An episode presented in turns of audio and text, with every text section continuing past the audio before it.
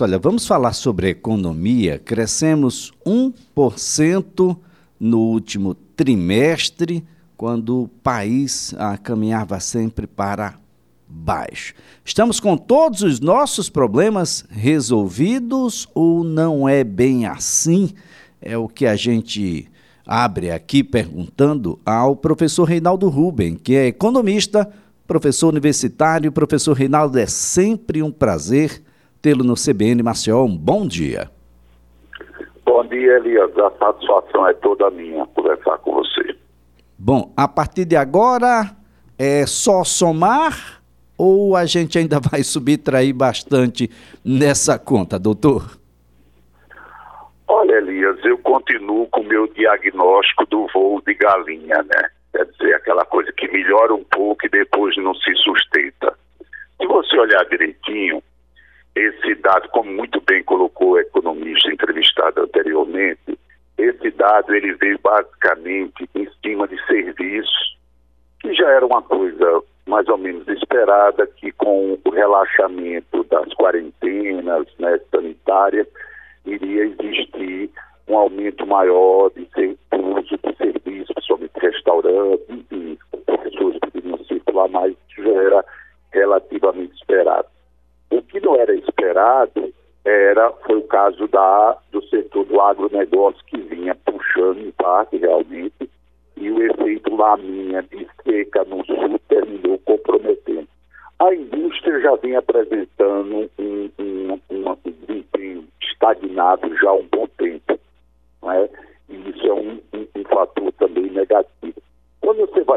lado da demanda,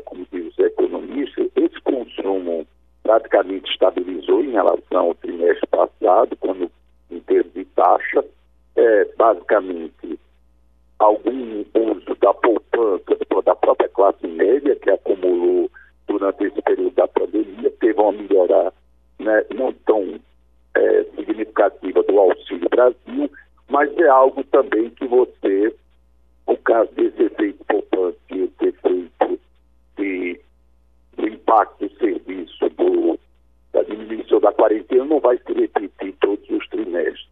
Quando você vai para o gasto do governo, caiu o gasto do governo, quer dizer, cresceu muito pouco em relação ao período anterior.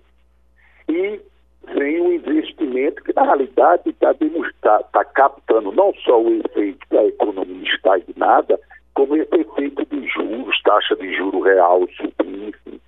A gente está sendo salvo, em parte, pelo lado externo, porque a guerra né, com a Ucrânia e da Rússia, isso puxou o preço das commodities para cima. O Brasil é um exportador de commodities e teve o auxílio da queda nas importações justamente por conta do baixo dinamismo da economia e em função também da retração do investimento. Se você fizer um balanço geral, mesmo que isso melhore a nossa perspectiva esse ano de crescimento em torno de 1%, é, já, os mais otimistas já estão falando em 2, outros falam em 1,5, mas vamos colocar aí em torno de 1,5 para ficar na isso daí significa uma taxa, Elias, que quando você compara com 2014 em diante, que você tem a recessão que foi forte, essa taxa dá uma taxa média próxima de zero de crescimento nesse período, de 2014 para cá. Então a economia brasileira está claramente estagnada. Agora, qual é o problema que pode realmente comprometer bastante? Quais são os problemas, aliás? Primeiro, você está tendo uma inflação, que é uma inflação fortemente puxada por preços de commodities, né, e puxada justamente pelo que os economistas chamam de choque de oferta, que é o preço de componentes que tem aumentado em função do lockdown lá na China, com a Omicron. Né? Então, esse já é um complicador do lado da oferta. Por sua vez, você tem os Estados Unidos muito preocupados com a questão da inflação, já iniciou um processo de ajuste monetário, que faz com que isso também é, tenha implicações no tempo, dependendo do ritmo que ele vai elevar a taxa de juros lá fora, na nossa taxa de câmbio, com saída de capitais para aplicar em papéis do tesouro. Né? Você tem uma guerra que ainda está indefinida o quanto isso vai impactar o preço das commodities. Tudo isso se traduz o quê? inflação, Banco Central aumentando a taxa de juros, custo do crédito mais alto, para um contingente enorme da população tem tido queda real no seu poder de compra, a renda média tem caído, certo? E ao mesmo tempo está muito endividada. Então não tem milagre, não tem como imaginar que a economia está em franca recuperação e que vai se sustentar. É por isso que eu trabalho com a hipótese do voo de galinha. Vamos ter um primeiro trimestre um pouco melhor em função desses efeitos, mas no segundo trimestre a, a política monetária vai surtir mais efeito sobre a, a, as taxas reais de juros, a inflação vai tirar poder de compra efeito de relaxamento da pandemia não vai ser tão significativo como foi no primeiro semestre, né, no primeiro trimestre. Então, basicamente, eu não apostaria, Elias, que a gente está com isso é, vislumbrando um processo de retomada sustentável. Inclusive porque se você pegar do ponto de vista do próprio mercado financeiro, que é sempre mais otimista, não é? a expectativa,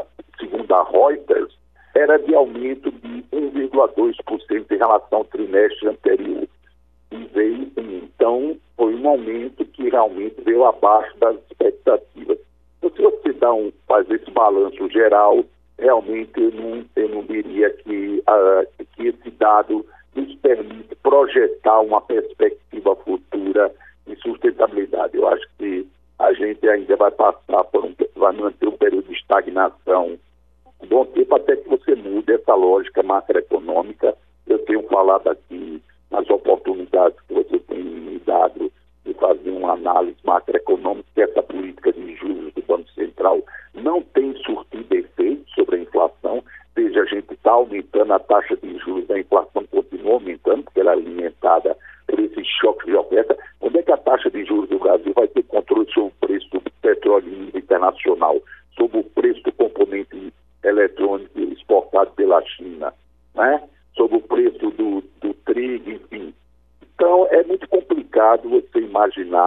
que isso vai ter efeito. Os economistas de mercado dizem, não, mas a grande parte do efeito vai ser no segundo semestre. Vamos aguardar para ver o que, é que vai acontecer. É, é, é bastante interessante é, é, essa sua abordagem, professor Reinaldo, porque a ideia que passa é, primeiro, de uma recuperação desigual.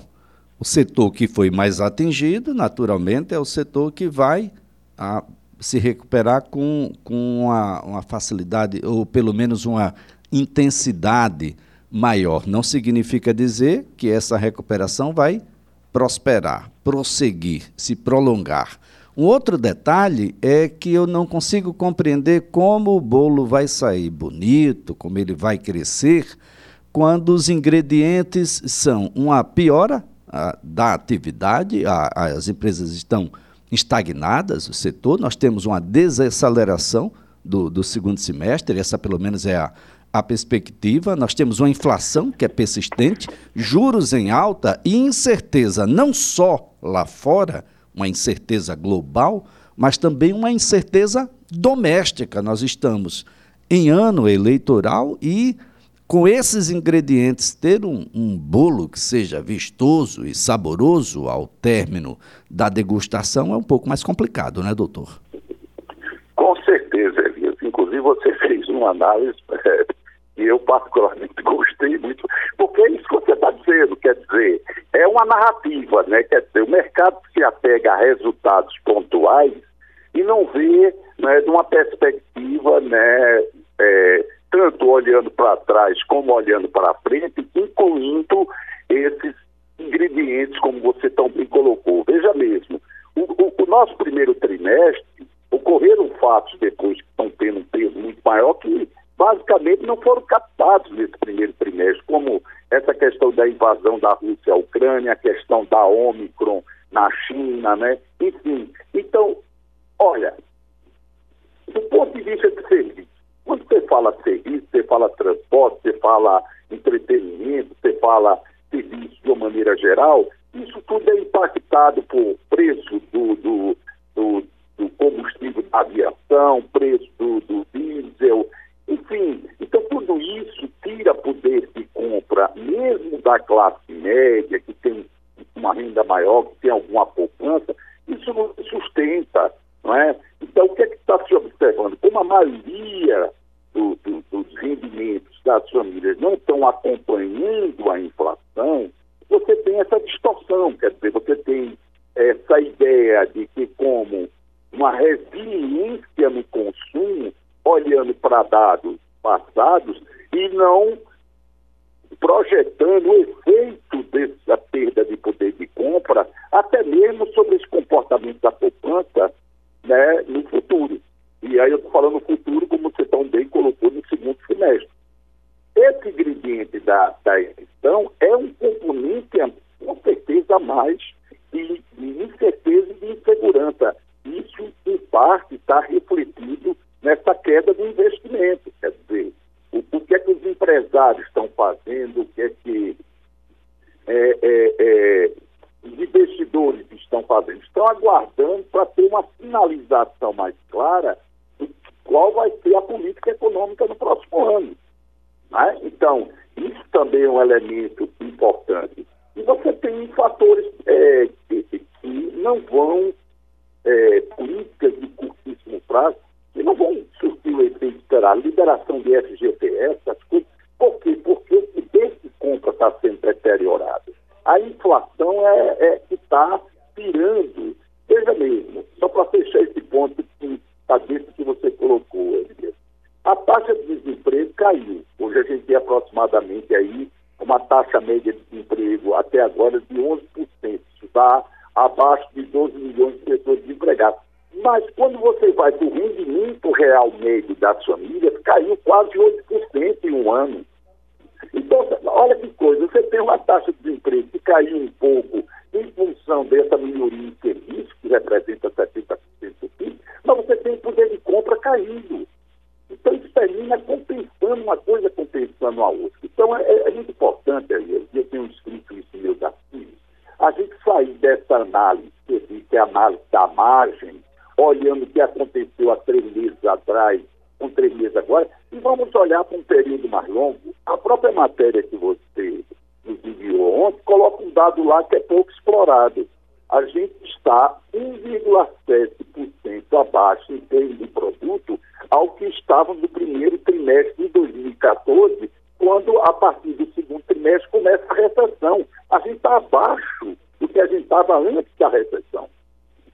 Então, isso é que A economia brasileira está estagnada. A gente vem num voo de galinha há muito tempo. Então, fica aí o governo, os economistas de mercado, a recuperação em V, depois transformar em raiz quadrada. E essa recuperação não vem. Por quê? Porque ela não depende só de fatores externos, ela depende também de uma política macroeconômica que alavanque investimento, que realmente a gente tem que voltar a investir nesse país, tem que voltar a ter perspectiva de longo prazo, geração de emprego, de inclusão social e sair desse, dessa, dessa narrativa do mercado, que só interessa o mercado financeiro. É, eu pergunto a você, a quem interessa juros altos no Brasil?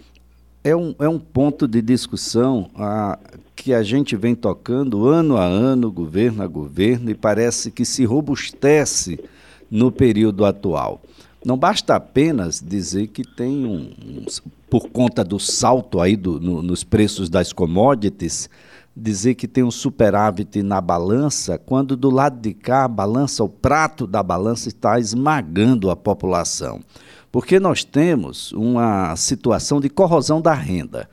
A inadimplência já era alta e deve crescer ainda mais porque os serviços a que nós estamos nos referindo são os mais básicos e elementares possíveis, são aqueles serviços que a gente não pode ficar sem na base. É isso, mas a gente não está consumindo como consumia bens duráveis ou com maior valor agregado. E essa corrosão na renda vai dizer claramente por que o voo vai ser curto ah, e porque rapidamente a gente vai se deparar com uma realidade extremamente agressiva numa economia de consumo, o, a, a população inadimplente, perdendo o poder de compra com a sua renda corroída, que é que a gente vai fazer nessa sociedade? A gente não compra nem vende, nós não temos crise de oferta e nem de demanda, como já foi ano passado, professor. É, a gente tem uma capacidade ociosa muito grande ainda na economia brasileira. Por exemplo, esse dado da indústria, é claro, uma indústria que está estagnada, ela opera com capacidade ociosa. Né? No setor de agronegócio, o impacto foi pelo lado da oferta por conta da questão da seca. Agora, olha o que acontece, Elias. Você chegar para um empresário do setor do agronegócio, perguntar se ele prefere hoje vender no mercado internacional do que vender internamente, ele vai preferir no mercado internacional porque o preço das commodities está aumentando. O que é que existia antes de 2016? Ou seja, qual era a política que existia antes? Era uma política de estoques reguladores. Então, quando você tinha uma situação como essa de quebra de safra, de choque de oferta, havia estoques para estabilizar os preços. Essa política de preço da, da, Petrobras é insustentável. Você não pode ter o preço, dois, dois preços que dependem, inclusive, muito do, do setor internacional, que é o preço do barril de petróleo e a própria taxa de câmbio. Se os Estados Unidos começarem a pressionar mais forte a taxa de de juros o nosso câmbio vai se desvalorizar e isso daí contaminar fortemente o preço do combustível, do querosene, do diesel, do combustível de uma maneira geral, que vai impactar toda a cadeia de fornecimento de alimentos, enfim. E o Banco Central vem, o que é que, qual é a estratégia? Aumentar juros tornar ainda mais difícil para o consumidor comprar a prazo e sem, com efeito mínimo sobre essa taxa de inflação. Então, é, é, realmente uma situação que essa política não funciona. Não adianta vender a narrativa de dizer que agora a gente vai, agora a gente vai, porque, inclusive, esse agora a gente vai e o pico chegou da inflação, a gente já vem ouvindo algum, algum tempo e, não, e até agora não tem surtido efeito. Não é isso, Elias? Muito bem, professor. É, de fato, a, a gente precisa ter isso muito claro as pessoas precisam ter muito cuidado, porque o emprego que está aparecendo é o emprego mais vulnerável, paga menos, é um emprego de uma qualidade menor do que aquele emprego do passado. As pessoas precisam ter muito cuidado com compras parceladas, com cartão de crédito, que no Brasil ainda é algo ah, que precisa ser ah, bom alvo de uma de uma fiscalização e de uma atuação legislativa que seja ah, dentro de uma razoabilidade, não, não se pode ah, conferir os juros que se conferem mensal e anualmente ao cartão de crédito, porque parece-me que não há qualquer paralelo em qualquer país do mundo o que acontece com o cartão de crédito aqui no Brasil. E esse, essa, essa passividade faz com que a gente alige muitas famílias do consumo. E é importante a gente destacar isso, porque é no consumo que o Estado brasileiro arrecada. A arrecadação ela é regressiva aqui no Brasil. Paga-se proporcionalmente mais aqueles que menos recebem. As grandes fortunas, mesmo com promessas de campanha, jamais foram tocadas, jamais foram observadas para uma contribuição melhor dentro da sociedade brasileira. Isso tudo termina nessa desigualdade que a gente acompanha dia a dia e que só ah, se robustece a cada dia e a cada ação que a gente observa no cotidiano do poder público, que é quem rege absolutamente tudo.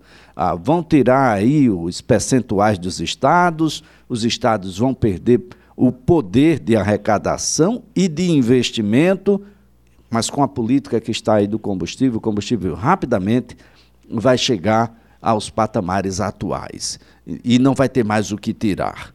Isso de, precisa se deixar de falácia e fazer aquilo que precisa ser feito. Professor Reinaldo Ruben, é sempre um prazer tê-lo aqui. Excelente final de semana, professor. Para você também, a satisfação é toda minha. Forte abraço. Professor Reinaldo Ruben é economista e professor universitário.